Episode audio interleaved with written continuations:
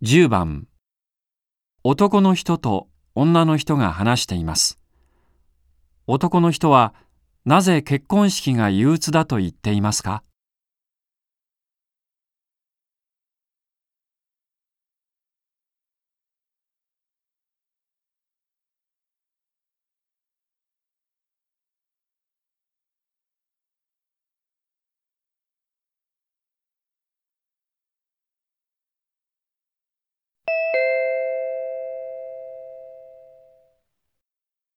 今度の日曜日、友達の結婚式なんだ。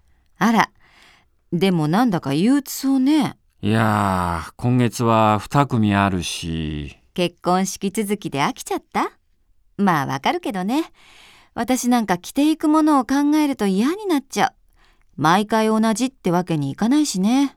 いや、まあそれはいいんだけど、今度のは大阪だから、いろいろとね。じゃあ交通費もバカにならないわね。そうなんだよ。給料日前だしな。男の人はなぜ結婚式が憂鬱だと言っていますか？